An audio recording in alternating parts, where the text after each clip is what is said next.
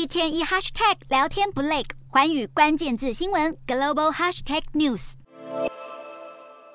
丹麦的小美人鱼铜像是举世闻名的著名景点，不过这个珍贵的艺术作品近期却传出雕像的底部基石疑似被挺恶人士涂上了代表俄国国旗的蓝白红三色。对此，当地警方也迅速展开调查，希望能够早日将做出如此大胆行径的恶徒逮捕归案。而说到大胆行径，近日有位俄国议员不为俄国总统普丁的高压统治，做出了令人吃惊的荒唐行径，认真的盯着电脑荧幕，还频频对着影片中正在发表国情咨文演说的俄国总统普丁点头，看似在表达赞同与支持。不过仔细一看，这位俄国议员耳朵上竟然挂着煮熟的意大利面条。事实上，在俄国文化中，将面条挂在耳朵上是一句流行俚语，用于描述欺骗行为或是向听众提供错误资讯。所以，这名议员的举动摆明了就是对普丁的演说保持怀疑态度。如今他被控损害武装部队信誉，将于下个星期出庭。而俄国总统普丁对内打压异议人士，更反咬乌克兰，派军人跨越国境到俄国杀人，企图将攻击乌克兰更加合理化。或许是乌军的突袭让普丁感到恐惧。